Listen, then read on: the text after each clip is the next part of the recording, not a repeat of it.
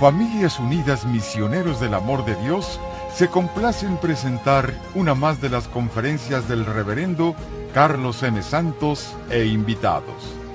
Dispónganse a participar y disfrutar de estos mensajes de crecimiento espiritual, formación humana y superación personal.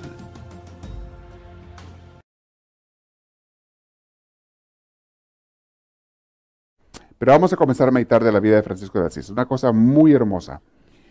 No sé cuántos temas nos va a tomar hablar de él, pero su vida es tan rica y está tan llena de enseñanzas que si nos toma cinco temas, ocho, o diez, o veinte, o treinta, yo les aseguro que cada una de esas enseñanzas es algo nuevo y algo que nos va a enriquecer. Vamos a aprovecharlo al máximo. Al final, como siempre, tendremos tiempo para hacer preguntas, pueden hacerlas con todo gusto. Eh, pero quiero que aprovechen al máximo lo que es la vida de Francisco de Asís. Vamos a comenzar cómo comienza eh, de él, eh, la vida de Francisco. Francisco, voy a narrar de la vida de él, dónde vivió, tenemos que conocer el ambiente, porque si no conoces tú su entorno vital, no conoces el mundo de él, no vas a entender por qué hizo las cosas que hizo. Vamos a ver qué es lo que él buscaba como joven, como adolescente, de qué familia era. Sabemos todos ya de antemano que era de una familia rica. Su padre era un comerciante y comerciaba con telas, que era de los productos más caros en aquella época. Las telas eran carísimas, acuérdense que todo era costoso de hacer. Y las telas que su padre manejaba, muchas eran importadas. Las traía de Francia, de, de ellos vivían en Italia, pero las traían de Francia, las traían de, a veces del Medio Oriente, venían telas de Persia, de, otros países. Su papá viajaba mucho, Bernardone se llamaba su papá, Doña Pica, su mamá. Eh, el papá viajaba mucho para ir a comerciar con telas. Y venía y las vendía, y pues eran gente rica. Francisco, de hecho, entre los amigos era el más popular porque era el que les disparaba las cervezas a todos. Les disparaba las fiestas o los vinos o lo que usaran en aquel entonces. Francisco era muy popular entre sus amigos, era un muchacho un joven, diríamos, para lo que sería en ese entonces en un mundo secular, mundano, un joven pues mundanón, también alegre, divertido, eh, un poquito de desorden o un bastante de desorden a veces, como todos sus amigos, andaba en eso él. En eso estaba Francisco de Asís. Pero había una guerra, había guerras porque en los países, lo que es Italia, todo lo que es esa parte central de Europa, lo que hoy en día sería Italia, Austria, Suiza, Alemania, partes de Francia. Esas tierras se las estaban peleando entre emperadores. Cada emperador tenía su ejército. Al sur estaba el emperador, el Papa de Roma, que era un emperador. Por muchos siglos los papas de Roma eran emperadores, como todos los reyes, con ejércitos, con soldados, con castillos, con lo que hacían todos con tierras, y peleaban contra otros emperadores por tierras había guerras, había demás.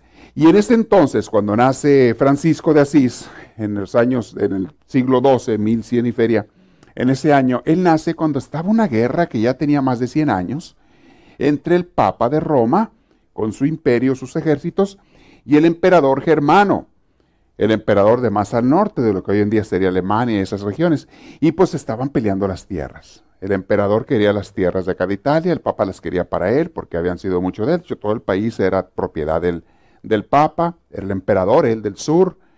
No se les olvide que desde el siglo IV el emperador romano dejó Italia, se fue a vivir a lo que hoy en día es Turquía, a Constantinopla. Se fue a vivir para allá, Roma quedó sin emperador y bueno, aunque había a veces representantes, hijos de emperadores y demás, en realidad el Papa comenzó a tomar una figura que no se llamaba Papa, en un principio era un obispo, él después se cambia el nombre a Papa, porque quiere, imitando al Papa de Egipto, y comienza a tomar el rol de emperador. Como no había emperador en, Roma, él dice, yo voy a ser el emperador de aquí ahora, y pues la gente le pagaba los impuestos a él, y él tenía sus ejércitos, tenía sus tierras, y bueno. Entonces había esta situación, estas guerras, los nacionalistas güelfos se aliaban una y otra vez entre sí mismos y con el Papa con el pontificado, para pelear y expulsar a los imperialistas del Sacro Imperio Germánico. Era el otro imperio, eran los dos enemigos. Había los gibelinos, que eran lo que hoy llamamos colaboracionistas, estaban del lado del emperador de Alemania, y los güelfos, que pertenecían eh, a la resistencia. Ellos se liaban con los ejércitos del Papa. Y a veces ganaba un, ejército, a veces ganaba otro. Como les digo, un tiempo estas tierras pasaban a propiedad del Papa, al día siguiente pasaban a propiedad del emperador de, Alemania. Cada, cada emperador se estaban peleando las tierras. En esa época viene a nacer Francisco de Asís. También había otra guerra muy importante, que era la guerra de las investiduras. Por muchos siglos había quedado la costumbre de que los obispos de las regiones los ponía el emperador, eso en cada país. Desde Constantino, así empezó. Cuando nace, Constantino funda la Iglesia Católica, ya sabemos en el siglo IV, 325, allí nace la Iglesia Católica, él le pone el nombre de católica, que quiere decir universal, y pone obispos en cada región, y él era el emperador, eh, un emperador, un rey, él era el que decía quién iba a ser el obispo de cada región. Y así se quedó la costumbre por muchos siglos.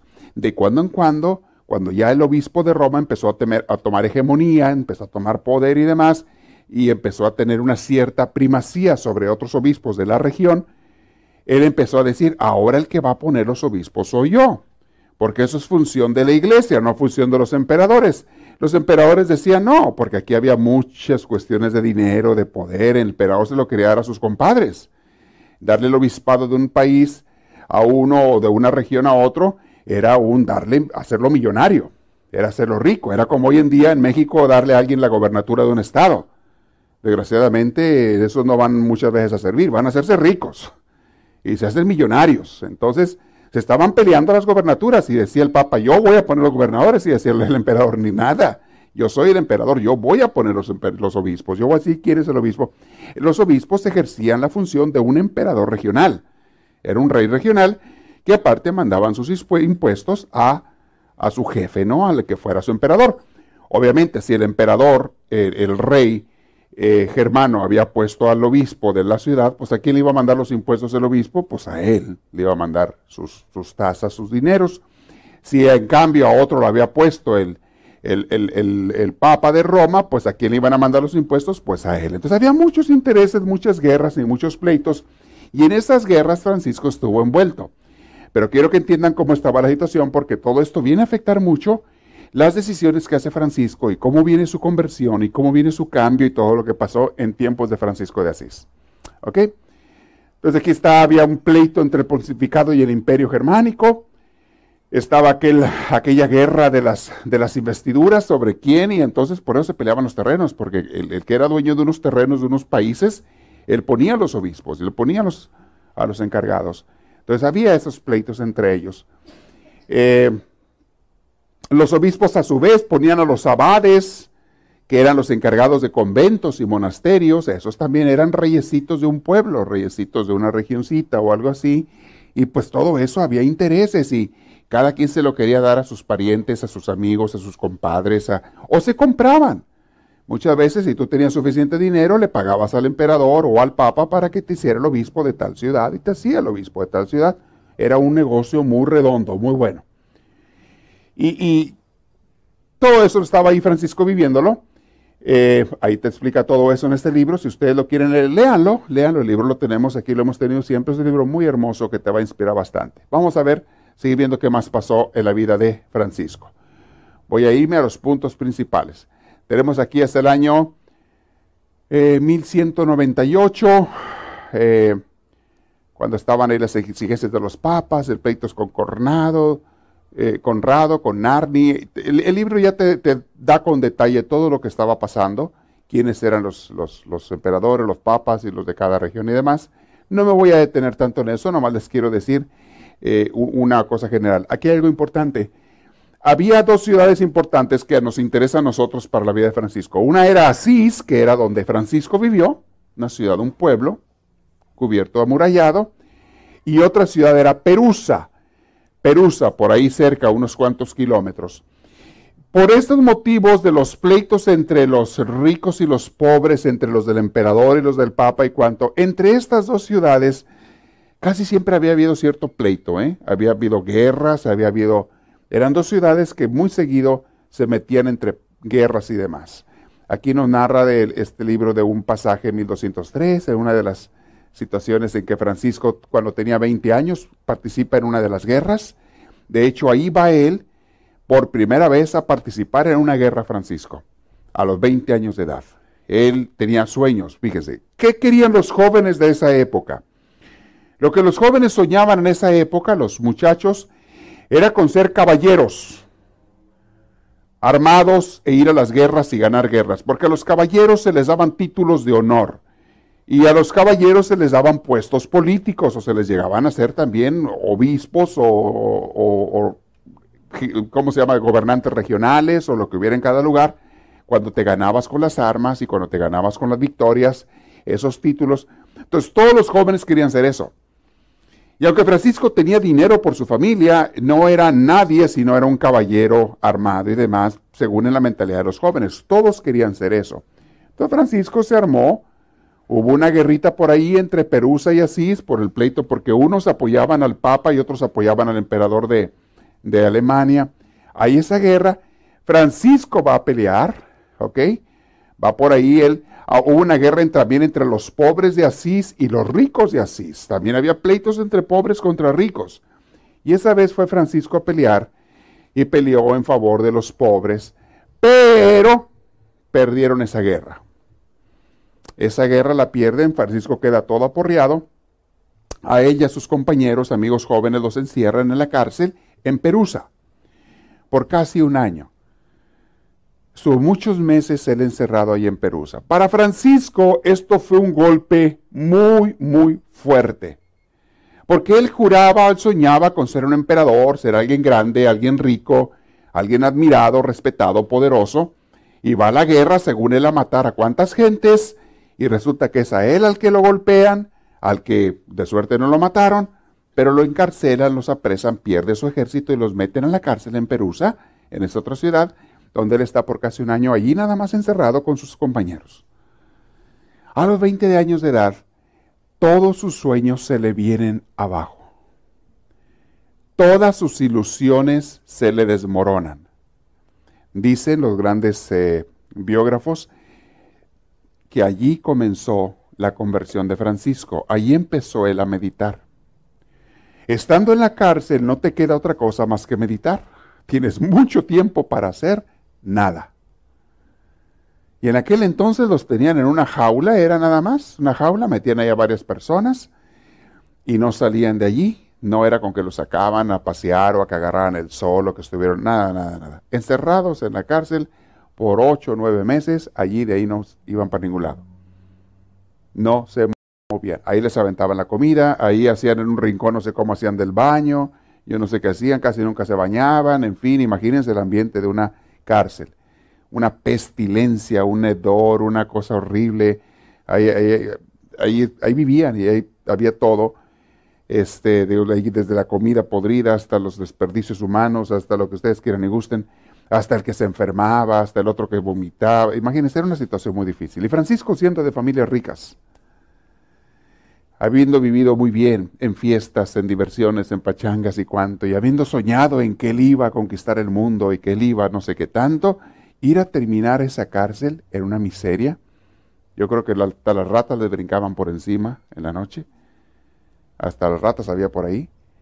Fue un golpe muy duro psicológico para Francisco y eso lo hizo meditar. Dios permitió eso porque era la única manera que Francisco iba a entender, cosas que Dios le quería enseñar.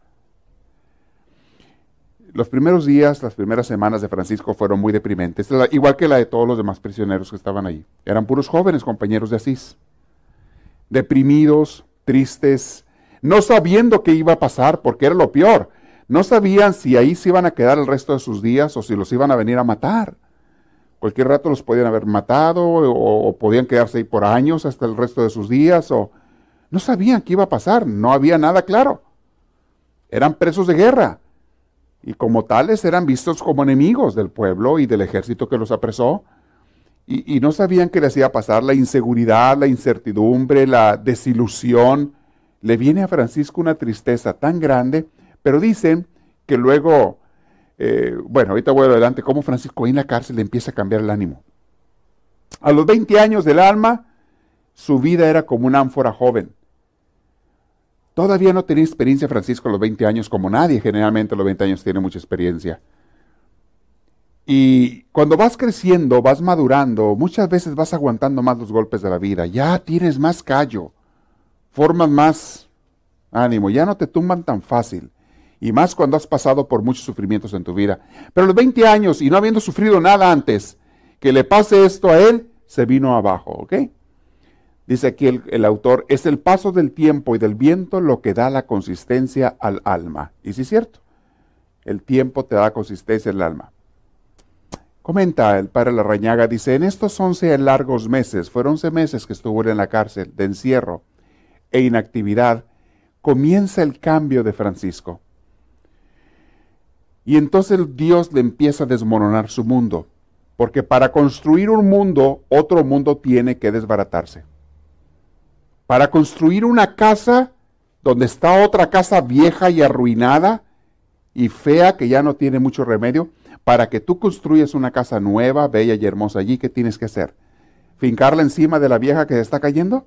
No, tienes que desbaratar la casa vieja, tirar todo eso a la basura y fincar todo nuevo y hacer una casa nueva. Y eso es lo que tenía que pasar en la vida de Francisco. Su casa vieja, su vida vieja, su forma de pensar vieja, que era, no eran más que mundana y egoísta y materialista y de búsqueda de méritos y honores del mundo, era todo lo que él buscaba, placeres y diversiones. Esa casa se le desmoronó allí en la cárcel. Se le empezó a quebrar, se le empezó a caer en mil pedazos. Se dio cuenta en la cárcel que las cosas que el hombre sueña, porque tuvo mucho tiempo de meditar, que esos triunfos y méritos y coronas que él quería ganar eran humo, como lo son todas las cosas del mundo que el dinero y las cosas materiales van y vienen y un día los tienes y al día siguiente desaparecen. Y un día te dan gozo y al siguiente día te dan preocupación. Y un día te emocionan y otro día se vuelven, te vuelves insensible ante ellos. Y se dio cuenta de la fragilidad de, las criaturas. Y se dice que en este tiempo él comenzó a pensar en Dios. Antes ni pensaba. Él iba a misa los domingos por costumbre, como lo hacían todas las familias de Asís. Iban a la misa los domingos, cumplían, como la mayoría de la gente lo sigue haciendo hasta hoy en día, cumplían y se iban a su casa y seguían la misma vida de siempre sin haber cambiado nada. Porque su vida era otra cosa, su vida, sus pasiones, sus deseos eran otra cosa que no tenía nada que ver con el Evangelio ni con Dios. Y ese era Francisco, igual que todos los muchachos de la época. Y su papá, que era un hombre materialista, dinero, pues más gasolina le echaba al muchacho para que él buscara esas cosas. Pero en la cárcel se dio cuenta que nada le sirvió esto. Dice el autor también, los edificios humanos, esas, esas ideas que tú te has formado por años, esas convicciones que es tu casa, la casa de tus pensamientos, la casa de tu existencia, la casa de tu vida, esos edificios humanos no se caen de un bombazo se empiezan a cuartear y a quebrar poco a poquito y muchas veces tú los quieres reparar. Haces lo posible por ponerles parches aquí, parches allá, para que no se te caigan tus ideas y no se cambie tu forma de vivir. Y tienes una forma de vivir a veces que no es buena y tú lo sabes en el fondo que no es la forma que Dios quiere. Hay otros que dicen, bueno, mi forma no es mala tampoco, pero no es tan santa como pudiera ser. Se puede decir que soy una persona buena, pero no, me puedo, no puedo yo decir que soy una persona entregada a Dios, que ama a Dios, que le ha dado su vida. Son casas que se empiezan cuando Dios tiene amor de ti. Y cuando Dios tiene un plan más grande para ti, te empieza a desbaratar esa casa. Piedra a piedra, ladrillo a ladrillo, madera a madera. Se empieza a caer. Y al principio tú tratas de detenerla por todos lados, de que no se caiga y Dios permite que se siga cuarteando. Y Dios permite que incluso haya personas y eventos y cosas que te la vengan a destruir. Y, tú vas a estar sufriendo y vas a estar batallando como lo estaba Francisco hasta el día en que digas, Señor, ¿sabes qué? Desbarata lo que te dé tu regalada gana. Ese día Dios podrá destruir todo de una vez por todas y comenzará a fincar algo nuevo y bello y hermoso en tu vida. ¿Ven por qué podemos aprender mucho de Francisco? Porque lo que Dios hace con Francisco y las debilidades que tenía Francisco y su vida son muchas veces las nuestras. En diferentes circunstancias y tiempos y etapas y lo que quieras, pero son muy parecidas porque el ser humano somos los mismos de ayer y ahora. Y Dios es el mismo ayer y ahora también. Y será siempre. Entonces Francisco dice, comienza a morir allí, espiritualmente, digámoslo así, su manera, su cultura, su forma de pensar, comienza a morir allí en la cárcel, en la prisión de Perusa, el hijo de Bernardone, y allí comienza a nacer Francisco de Asís el que conocemos. Pero esto no se hizo en un día, mis hermanos, pasaron años, ¿eh? De esto que estaba pasando en la cárcel de Perusa, a que Francisco se decidió entregarse al Señor, pasaron años todavía. Vamos a ver qué sucedió, cuál fue su proceso. Muy, muy interesante. El paso de un mundo a otro, dice aquí, lo hizo Francisco lentamente, a lo largo de dos o tres años. Le tomó eso porque todavía él no se convencía 100%. En la cárcel comenzó su conversión, pero no se convencía 100%. Vamos a ver qué pasó con él, muy interesante. Una transición progresivamente armoniosa sin dejar de ser dolorosa, porque los cambios duelen. Los cambios duelen. Cuando Dios te cambia, duele. Todo comenzó, dice el autor, para la rañaga, todo comenzó, según me parece, en la cárcel de Perusa. Y dice así, en toda transformación hay primero un despertar. Primero viene un despertar antes de que haya transformación y conversión. Cae la ilusión y queda la desilusión. Qué desilusionada nos pegamos a veces de las cosas que tenemos, de los proyectos que habíamos hecho o de las personas en quienes habíamos confiado. Qué desilusionada te pegan te dejan a veces por los suelos. Gente en quien habías confiado. O cosas materiales en las que habías puesto tu confianza. Un trabajo, un dinero, una casa, una situación económica o hasta tu salud. Un día de repente, se vienen abajo. Como todas las cosas. Cae la ilusión y queda la desilusión se desvanece el engaño y queda el desengaño. Desaparece el engaño y queda el desengaño. Sí, porque todo despertar, mis hermanos, es un desengaño. Y si analizamos los comienzos en la vida de todos los santos, en todos los santos, vamos a ver que sus transformaciones espirituales eh, empiezan así. Sus conversiones comienzan con una destrucción de algo a su alrededor muchas veces comienzan a caerse muchas cosas. Pienso en la vida de Santa Teresita Niño Jesús, como ella pues pierde la, digamos, a su padre, lo tiene que dejar para irse al convento, pero no tenía mucho en el convento y ella seguía amando inmensamente a su papá porque su papá fue su papá y su mamá. Y él la adoraba y ella, su papá también, y, y no tenía mucho y su padre muere. O sea, se le viene un desgarre en su corazón a Teresita tan grande de perder a su papá que, que fue una cosa horrible para ella. Y, fue un arrancarle algo y que le decía a Dios, tu padre es un santo y todo, pero aún a él no te debes apegar. Hasta las cosas más santas y más puras de este mundo no te debes apegar. Porque si tú te apegas a cualquier criatura, por santa que sea, por amada que sea y por buena que sea, es un apego que te impide apegarte a Dios. Dios nos hace como vasos de barro somos vasitos de barro, San Pablo lo repite, somos vasijas de barro. Pero se necesita que esa vasija tenga un vacío adentro para que pueda contener la majestad de Dios. Tu vasito de barro tiene que estar vacío. Si tú tienes tu vasito de barro, tu vida, tu corazón, tus afectos, tus deseos, tus amores, si tú lo tienes lleno de cochinadas y de triques y de no sé cuántas cosas, tienes muchos amores adentro de tu corazón, mis hermanos, no puede allí reinar Dios. Podrás ser una persona buena, nadie dice que no, pero no vas a ser una persona mística. No vas a ser un santo y no vas a ser un amigo íntimo de Dios. Podrás ser amigo de Dios, pero no un amigo íntimo de Dios. Y Dios llama a estas personas y si tú te dejas, a ti también te llama. Si tú te dejas, Dios te llama también a que seas de esos amigos íntimos de Dios, pero te va a desmoronar tu casita.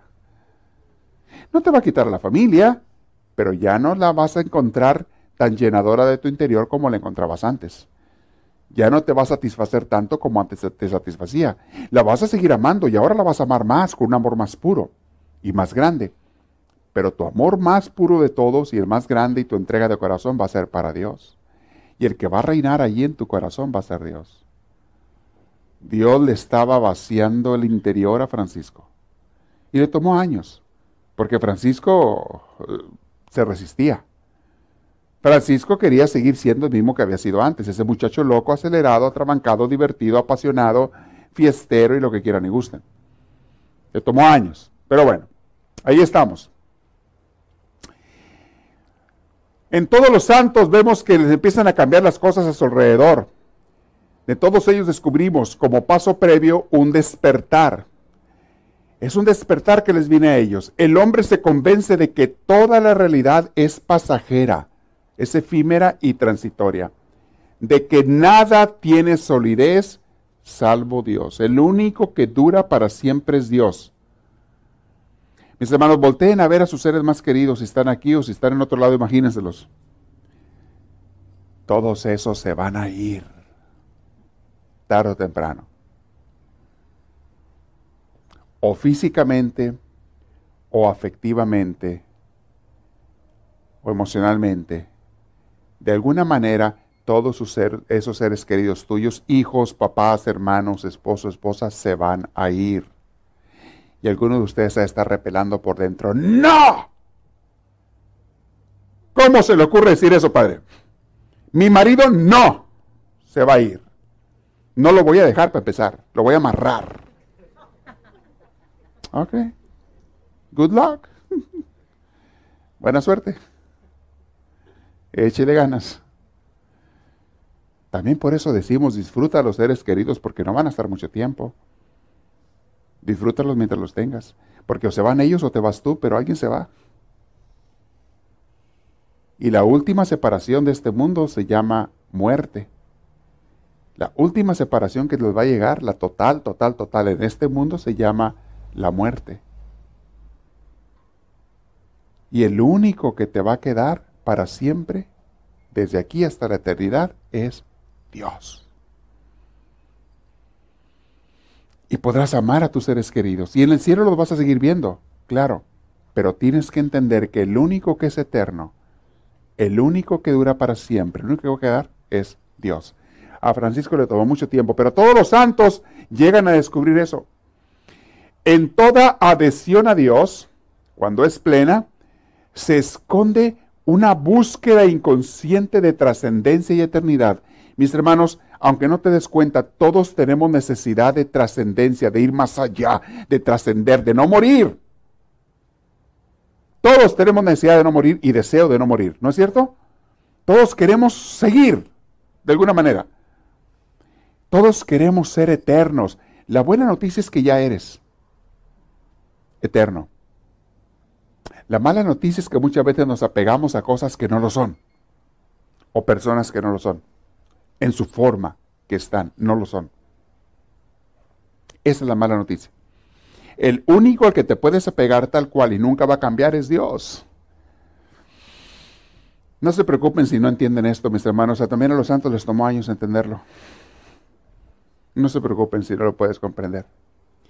En toda salida decisiva hacia el infinito, palpita un deseo de libertarse de la opresión de toda limitación. Y así la conversión se transforma en la suprema liberación de la angustia. Porque en la conversión a Dios, tú sueltas todos tus apegos materiales y dices, ok, ya entendí, todas las criaturas no son Dios. Las amo y las quiero, pero no me apego a ellas. Al que me voy a pegar es a Dios. El hombre al despertar se convierte en un sabio sabe que es una tontería absolutizar lo relativo y relativizar lo absoluto. Sabe que es una tontería pensar que cosas que se van a morir son eternas o cosas que son eternas se van a morir. O sea, te vuelve más sabio.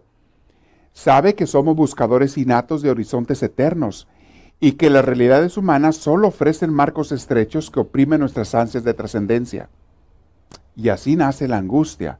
Sabe que la criatura termina ahí y no tiene ventanas de salida, y por eso sus deseos últimos permanecen siempre frustrados. Mis hermanos, todo lo que tú tengas para esta vida, así sea un negocio muy, muy próspero.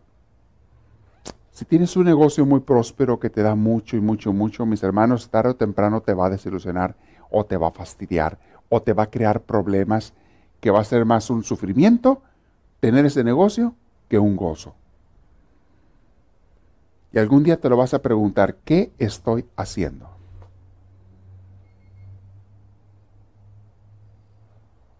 Y sobre todo, la persona iluminada sabe que a fin de cuentas, solo Dios que vale la pena. Mis hermanos, ahí en la cárcel de Perusa, Francisco comenzó a despertar.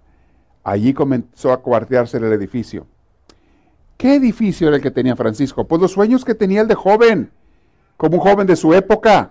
Mundo, dinero, eh, riquezas, eh, mujeres, eh, vicios, placeres, era lo que todos los jóvenes querían, tener honores de caballero, de batalla, de esto, del otro. Era lo que todos querían. Conquistar títulos nobiliarios que le dieran un puesto por allí en alguna, el emperador o, el, o el, emperador, el papa, que le dieran algo así grande. Es lo que él quería. Sed de gloria se le llamaba, sed de gloria. A eso estaba Francisco. Entonces, la primera ilusión de Francisco, que fue la de ir a aquella guerra, y según él muy famoso y muy grande y muy bueno, degeneró en qué? En su primera desilusión. Y vaya qué desilusión. Soñar con tan altas glorias y encontrarse con tan humillante derrota. En el primer intento, y en el primer intento, eso era demasiado. O sea, no solamente no había, más adelante esto le sirvió de experiencia, porque más adelante cuando ella siga al Señor, cuando ella se entrega, se va a seguir a Cristo, sus primeros intentos de evangelizar gente fueron un fracaso. Fracaso rotundo de él y sus primeros seguidores. Los corrían a pedradas de donde quiera. Ellos querían convertir a, Dios, convertir a la gente a Dios y los, los corrían a pedradas de donde quiera. Llegaban golpeados y apaleados los pobres. Era para desilusionar a cualquiera, pero como Francisco ya había aprendido que después de las derrotas vienen los triunfos si permaneces fiel, si te mantienes leal, Dios no te va a fallar. Entonces Francisco siguió trabajando y vean, todavía en su vida llegó a tener miles y miles de seguidores, cuando ya fue muy famosa la orden. Entonces él quería eso. El hombre tiende, mis hermanos, cuando todo te va bien, cuando te está yendo bien la economía, el dinero, la familia y todo, el hombre cuando todo resulta bien en la vida, el hombre tiende insensiblemente a centrarse sobre sí mismo. Se vuelve uno tan egocéntrico cuando te va bien, te sientes bien salsa. Te sientes bien fregón. Que todo mundo te quiera, que todo mundo te admire, que todo mundo te busque. Que la gente te hable por tu nombre y que te reconozcan en el trabajo, en la casa, en la empresa, en el negocio Ah, se siente. Eh. Y de quien menos te acuerdas es de Dios. Porque el Dios eres tú mismo. Te conviertes en tu propio Dios. Y tiene Dios que desbaratarte, hacerte mil pedazos esas ilusiones, ese castillito que te hiciste para poderte convertir en un verdadero santo, santa de Dios.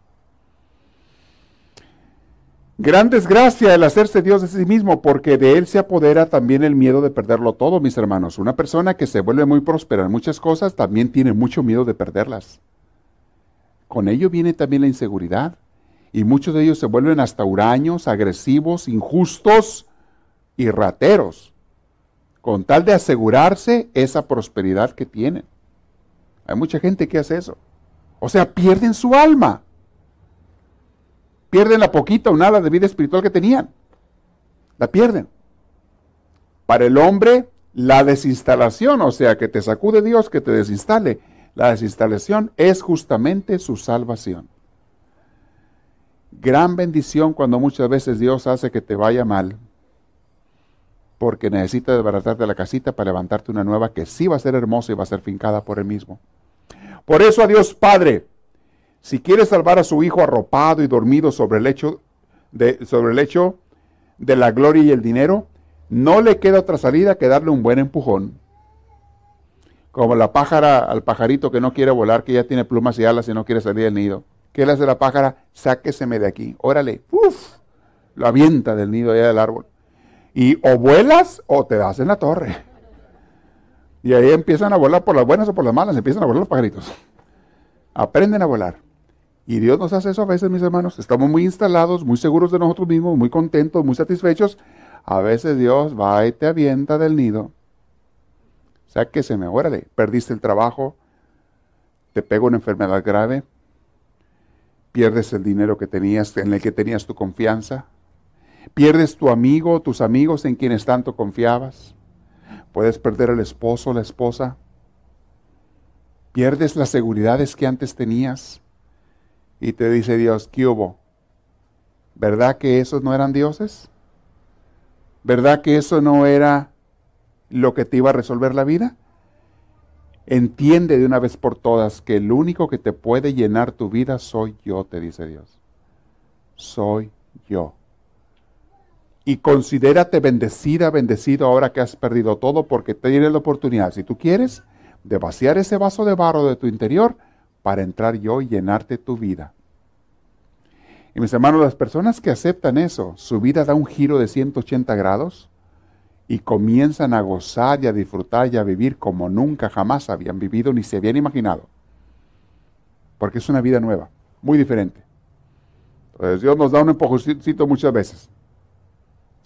En, en, una cárcel, mis hermanos, en un cautiverio, hay demasiado tiempo para pensar. Allí no hay muchas novedades que distraigan, ¿eh? Y Francisco no tenía televisión en la cárcel, ¿eh? No tenía tele y no tenía internet tampoco. No podía mandar emails a las novias ni a nadie. No tenía text messages, no tenía celular. Francisco en la cárcel, hace 900 años. No tenía text messages tampoco. Y no tenía iPad tampoco. Imagínense qué desgracia. ¿Qué le quedaba? Lo único que le quedaba era Dios fue su mayor bendición, no tener nada. Y te digo una cosa, mis hermanos, a veces no tienes que ir a la cárcel para que Dios te quite todo. Y no tienes nada y te dice Dios, ¿qué hubo ¿Bailamos? ¿Chiquitita o no? Dime. Ya no hay nadie en el baile, estamos nomás tú y yo. Se largaron todos y nos dejaron tú y yo nada más aquí. Ahí verás, ¿bailamos o no bailamos? Tú tienes la decisión de decirle a Dios sí o no.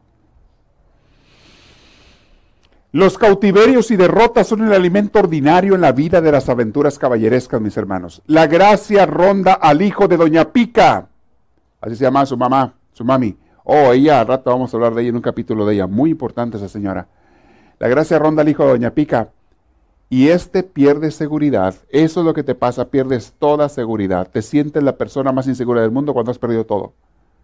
No tienes seguridad de nada, ni en ti mismo, ni en cosas. Ya no tienes nada. En el único que te puedes recargar es en Dios.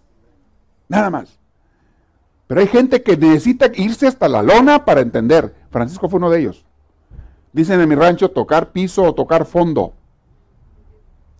Yo les digo una cosa, mis hermanos, no esperes eso, no, no dejes, no le digas a Diosito, mándame hasta el fondo para entender yo, no le digas eso.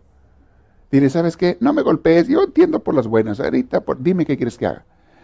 Te va a decir Dios, entrégame tu vida, entrégame tu corazón. Ay, chile, vamos a darle, Señor. Desapégate de esas cosas que te están impidiendo que me ames a mí, te va a decir Dios. Porque o las sueltas tú por la buena o te las quito yo por la mala. Eso para la gente que está llamada y destinada a una vida de unión íntima con Dios, a una vida de santidad, de gozo, de misticismo. No tienes que llegar al fondo, basta que dejes tú las cosas en tu corazón. No tienes ni que dejar las cosas tampoco, no vas a dejar familia, trabajo, casa, no lo tienes que dejar simplemente en tu corazón, échale para afuera fuera del corazón para que solamente Dios quepa allí. Ah, tu vida cambia. ¿Cómo ve? ¿Nos enseña Francisco o no nos enseña? Ahí verán. Francisco a lo largo de su vida fue extremadamente reservado en lo referente a su vida profunda, a su relación con Dios. Eso es algo triste porque eh, Francisco no comunicaba muchas cosas, pero la gente que vivía alrededor de él fueron los que escribieron de la vida de él. Y los psicólogos modernos, entre ellos el padre Larrañaga es un gran psicólogo, él entendía, entiende perfectamente que estaba pasando en el corazón de Francisco por lo que estaba pasando afuera y lo que estaba haciendo él. Decía, ah, le estaba pasando. Además de Padre Larrañaga es un hombre místico, es un hombre que ha tenido experiencias profundas con Dios. Él conoce perfectamente este lenguaje, él sabe perfectamente de qué se trata esto. Simplemente nos está explicando. Santa Teresa de Ávila es otra mujer así, personas que te explican lo que le pasa a otros porque ellos lo saben de, experiencia propia. ¿Ok? Muy bien. El movimiento de Francisco, que él comenzó de los franciscanos, fue un movimiento muy fraternal, de mucha familia, de mucho amor, de mucho cariño. Vamos a explicarlo más adelante. Fue fiel hasta las últimas consecuencias a aquello que en su época se llamaba el sigilum regis, el secreto del rey. Francisco, en lo que él tenía de su relación íntima con Dios, no decía casi nadie nada. De hecho, casi nadie se daba cuenta. En ese aspecto Francisco no hablaba mucho, no, no sabemos mucho de su vida. Una gran familiaridad con Dios presupone una larga historia de trato personal. Y es esa historia la que está por desvelarse. Vamos a hablar de esa historia entre Francisco y Dios. Lo correcto y necesario es mirar a Francisco desde dentro del mismo. Vamos a ver lo que pasaba en él. En todos los individuos, su misterio está retenido entre los pliegues de los códigos genéticos, impulsos vitales ideas e ideales recibidos desde la infancia. Dice por ahí un escritor, dice, yo soy yo y mis circunstancias, yo soy yo y lo que me rodea. Y es cierto, mis hermanos, tú has sido formado no nada más por tus genes que te dieron tus padres. Tus padres te dieron unos genes, pero aparte recibiste unas enseñanzas en tu casa, en el barrio donde te creaste o los barrios, en las amistades que tuviste, en la familia, en los amigos que tuviste ya más grande también te fueron formando. La cultura, la sociedad, lo que estaba pasando a tu alrededor, todo te fue formando y te fue haciendo de cierta manera. Por eso van a ver que en las vidas de los santos todos son diferentes, porque todos vivieron en, cosas diferentes. Pero en cualquier ambiente, en cualquier situación, se puede vivir la santidad. Es algo hermoso que tenemos en las experiencias en las vidas de los santos, que ha habido hombres y mujeres de todo tipo que han vivido en todo tipo de circunstancias desde aquellos que eran santos de chiquitos hasta aquellos que eran diablos desde chiquitos. Y llegaron después a ser grandes santos.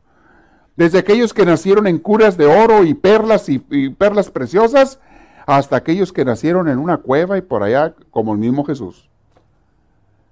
En todos lados ha habido de todo tipo de personas y de gentes, y es bonito descubrir que el Espíritu Santo no tiene límites ni barreras para trabajar con las personas contigo y con mí puede trabajar a la hora que sea si tú y yo lo dejamos. Este curso nos va a llevar, les dije al principio, mis hermanos, a una motivación muy grande de conocer, de amar a Dios, de aprender más, de, de entregarnos a Él. Porque eso lo vamos a aprender de Francisco. Un santo nunca llega solo al cielo. Un santo siempre lleva más santos con él. Y eso a través de la historia, no nomás en su vida. Una persona buena convierte a otras personas a ser buenas. Igual una persona mala. El grado que tú tengas de santidad es el mismo grado que tú le vas a infundir a otras personas. El grado que tú tengas de amistad con Dios es el mismo grado que le vas a infundir, a motivar, a animar a otras personas. ¿A qué personas? Yo no sé, pero a gente que te conozca y se relacione contigo. La vas a contagiar de lo que tú traes adentro. Y si no traes nada más que puras papas en el cerebro, en la cabeza, y fritas para acabarla de amolar, adivina qué le vas a dar a la demás gente. Puras papas fritas, que son las peores para la salud. Hay gente, hay chamacos, hay muchachos que no traen más que puras papas en la cabeza puro text message y puro celular y puro hablar con los amigos y puro los artistas y que el artista que me gusta y que no trae más que puras papas y esas ya ni, ni fritas, están en puré esas papas, traen puré. Están en puré de papa en la cabeza esas gentes. ¿Quieres que piensen cuál? Pues si no tienen cerebro. ¿Cómo van a pensar? ¿Quieres que tomen decisiones, que tomen responsabilidades, que tengan valores? ¿Cuál? Y traen pura papa morida al cerebro, con todo y cáscara. Y ni la lavaron siquiera. Pero bueno, este, ¿eso a qué venía? ah, a, a qué. No sé qué me estaba acordando de eso. Cada quien es, es fruto de donde vive, donde se cría, etc. ¿Ok? Sin embargo, para descifrar el enigma de Francisco, tenemos un cable, Dios. La clave en la vida de Francisco es la presencia de Dios. Dios entró a la vida de Francisco porque Dios buscó a Francisco, pero también porque Francisco lo aceptó. Miren mis hermanos, Dios busca a todo mundo, pero no todo mundo acepta a Dios. Dios te busca a ti, pero ¿qué tanto le abres la puerta de tu casa a Dios? Eso ya es diferente cada quien. Hay gente que no se la abre para nada a Dios. Dios toca y te toca y te toca y eh, lo mandas a volar. No me molestes, yo tengo otras ocupaciones. Mis papas en el cerebro que tengo por ahí que estoy cociendo en el horno. En eso estoy yo. Hay otros que le abren a Dios un poquito la puerta, muy poquito. Ay, nada más dime algunas cositas de lejos, pero no, no entres. Nomás ahí dime de lejitos qué onda. no, no veas el cochinero que tengo acá adentro, porque no pienso cambiarlo. No pienso limpiarlo. Entonces, no te, no te asomes, nomás. ¿Qué, ¿Qué se te ofrece, Señor? Con la cadena puesta, ¿eh? Con la cadena. ¿Qué se te ofrece, Señor? Así le abren a una gente la puerta a Dios en su vida. Otros quitan la, quitan la cadena, abren la puerta más, pero se atraviesan entre la puerta y la pared. ¿En qué te puedo servir, Señor? Dime. No lo dejan entrar a su casa. Pero hay uno que otro que dice, Señor, ¿sabes qué? Mi casa está media cochina. Me da vergüenza, pero tú eres el Señor, tú eres Dios, pásale. Y por favor dime cómo, enséñame, ayúdame a limpiar la casa de mi alma. Quiero limpiarla, quiero purificarla, quiero que tú estés a gusto aquí, que tú vivas aquí. En San Juan dijo Jesús, aquellos que me aman y hacen mi voluntad, mi Padre y yo vamos a venir a vivir en ellos. Dijo Jesús, mi Padre y yo vamos a venir y a vivir en ellos que hacen mi voluntad. Palabras tan preciosas. Pero la gente que le abre la puerta de su vida a Dios, aunque su vida esté cochina, aunque su casa esté sucia, no te preocupes, Dios te va a ayudar a limpiar. Él trae escoba y trapeador y jabones y detergente y hasta fabuloso trae con él. Te va a ayudar a limpiar, no te preocupes y va a quedar oliendo bonito la casa. Pero déjalo entrar y permite que te cambie cosas y te desbarate cosas también de tu casa, de tu vida. Porque hay cosas que están mal que tienen que ser desbaratadas y hechas de nuevo. Hay muebles que te lo va a aventar por la ventana. Vas a ver. Muy bien. Comprendemos también cómo el hombre del más pobre del mundo podía sentirse el hombre más rico del mundo, Francisco. Aunque era más el más pobre porque había dejado todas las cosas, se sentía el hombre más rico del mundo porque tenía a Dios. Existe el principio del placer. Todo ser humano, según las ciencias del hombre, actúa motivado en algún sentido por el placer. Francisco de Asís, sin el Dios vivo y verdadero, podría ser encasillado en cualquier cuadro clínico como un psicópata. Las cosas que hizo Francisco, cualquiera diría estaba loco. Sí, pero cuando tú te enteras que tenía a Dios, dices, ah, ah, ahora entiendo por qué hacía las cosas. Porque estaba movido por un amor tremendo a Dios e inspirado por Él. Todos sus sublimes disparates, fíjense cosas que hacía Francisco. Su amor apasionado por, por Nuestra Señora la pobreza, así le llamaba a la pobreza, tenía un amor apasionado a la pobreza su reverencia por las piedras y gusanos. Él reverenciaba y se ponía a platicar con las piedras también. Sabía que eran criaturas de Dios. Su amistad con los lobos y los leprosos. El presentarse un día a predicar en ropa interior, se presentó en chones a predicar. Ya. El buscar la voluntad divina dando vueltas como un trompo dan pie para pensar en el desequilibrio de una persona. Lo sublime y lo ridículo se tocan casi siempre. La frontera que divide lo uno de lo otro se llama Dios. Dios le llevó su vida y llegó un momento en que él no le importaba un comino lo que dijeran de él. Él todo lo que quería era amar y amar y amar a Dios y servirlo y a sus hermanos. De una piedra es capaz Dios de sacar hijos de Abraham y de cualquier hijo de vecino puede sacar ejemplares absolutamente originales. Cualquiera de ustedes puede ser un Francisco o Francisca de Asís si quisiera, en la santidad. Como vivimos en un mundo secularizante, existe el peligro y la tentación de pretender presentar el mundo de hoy a un Francisco sin Dios. A veces las películas presentan a Francisco de Asís como un romanticón, como acá o un hippie, o un amante de la naturaleza. Esos son lenguajes modernos. Francisco era un hombre tocado por Dios, por el Espíritu de Dios, llamaba al universo entero. Lo amaba, pero porque estaba tocado por Dios. No era por ideas, filosofías o convicciones mentales, era porque estaba tocado por el Espíritu Santo y amaba tremendamente a Dios y a toda la creación, especialmente a la gente pobre. Francisco tenía una, a, los que la gente más despreciaba, Francisco los amaba más, que eran los leprosos. Los leprosos todavía no curan, no había cura en ese entonces, eh, eran desterrados y eran gente que se moría a veces de hambre y en sus, en sus llagas, en sus, en sus heridas se morían allá en el monte. Y Francisco y los franciscanos se dedicaban a ir a, a curarles sus heridas, a ayudarlos, corriendo el riesgo de ser contagiados, porque la lepra es muy contagiosa. Por eso nadie los quería ver. Y ellos iban a cuidarlos y a lavarles las heridas y a vendárselas y a llevarles pan, lo que podían conseguir para ellos, a darles comida. ¿Por qué hacía esto Francisco? Porque estaba bien tocado por Dios. Cualquier persona en su sano juicio, cualquier persona entre comillas normal diría, este está loco, yo ni inmenso voy a hacer esas cosas. Pero él estaba tocado por Dios. Vamos a comenzar a ver en la siguiente clase, mis hermanos, quién era la mujer de su vida. la mujer que le transformó su vida a Francisco. Hubo una mujer, le cambió su vida totalmente a él. Y lo marcó para ser quien Francisco fue. Y para la regla que hizo para los franciscanos y para... Esta mujer le cambió toda su vida. Vamos a meditar sobre ella la próxima vez. ¿Quiero hacer preguntas, comentarios, sugerencias? Pregunta. A ver. Siendo, uh, siendo Francisco de Asís una persona de gente rica, yes. ¿qué fue lo que hizo a él pelear en, a favor de los pobres y en contra de los ricos y todavía él no sufría? ¿En la guerra? En la guerra. En los honores. Él quería ser uno de los honores. Y su pueblo, la gente de su pueblo estaba defendiendo a sus amigos, a los pobres. Ahí no era tanto por filosofía, eh, no era tanto por amor a los pobres, era porque quería ser un guerrero, un caballero, ser coronado, ser nombrado alguien grande. Era eso. Gracias. ¿Mm? Estamos en la locación 201, ahí comenzaremos si Dios quiere. ¿Alguien más tiene otra pregunta? ¿Nadie? ¿Se entendió o no se entendió? ¿Les gusta este curso nuevo o lo cambiamos? ¿Está bien? ¿Están aprendiendo algo? ¿Para la vida personal de uno, de, de Francisco de Asís? Ok.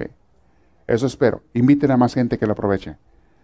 Yo creo que mucha gente se llene de Francisco de Asís. Es, a mí me ha dado una inspiración tremenda en los últimos meses y, y, Francisco ha hecho que me enamore más de Dios.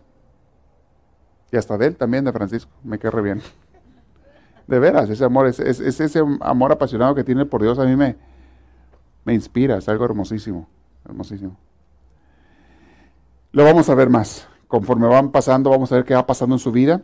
Ahorita estamos hablando todavía donde apenas me empieza eh, a meditar, se le empieza a demorar su vida. Estamos en la parte donde todavía no tiene una relación con Dios, pero ya Dios le está desbaratando sus castillitos, su casita, le está deshaciendo su mundito, porque Dios va a hacer algo nuevo, algo más grande. Bien, ¿no hay preguntas?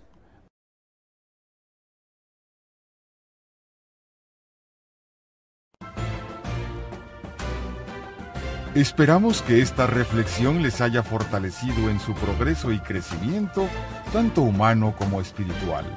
Para pedidos de CDs o más información, escríbanos a los Estados Unidos al PO Box 1000, Anaheim, California. Código postal 92815. Que Dios les bendiga y les conceda una vida llena de su gracia, su espíritu, su gozo y su paz.